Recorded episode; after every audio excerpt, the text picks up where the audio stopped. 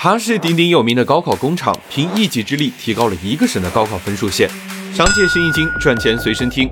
河北衡水中学有多牛？它被称为清华北大的收割机，靠着输出衡水模式和品牌，还催生了一家上市公司。说起衡水模式，大家的第一印象是严选生源，严格管理。衡水中学招收学生是按照成绩收费的，成绩差的不收，成绩好的倒给奖学金，目的就是要吸收优质生源。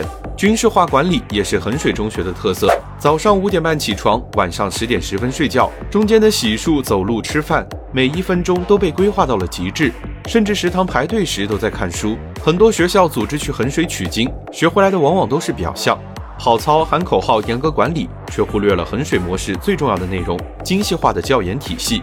衡水中学会组织教师队伍，深度研究高考课改标准。每次考完试都会做复盘分析，研究学生问题出在哪儿，教案习题知识点有哪些提升空间，教学上应该怎么改进，这些才是保证教学质量的关键。有了这套制度，不管是老教师还是新教师，都能保证基础的教学质量。那么问题来了，衡水中学高考成绩这么好，你会愿意把孩子送到衡水中学吗？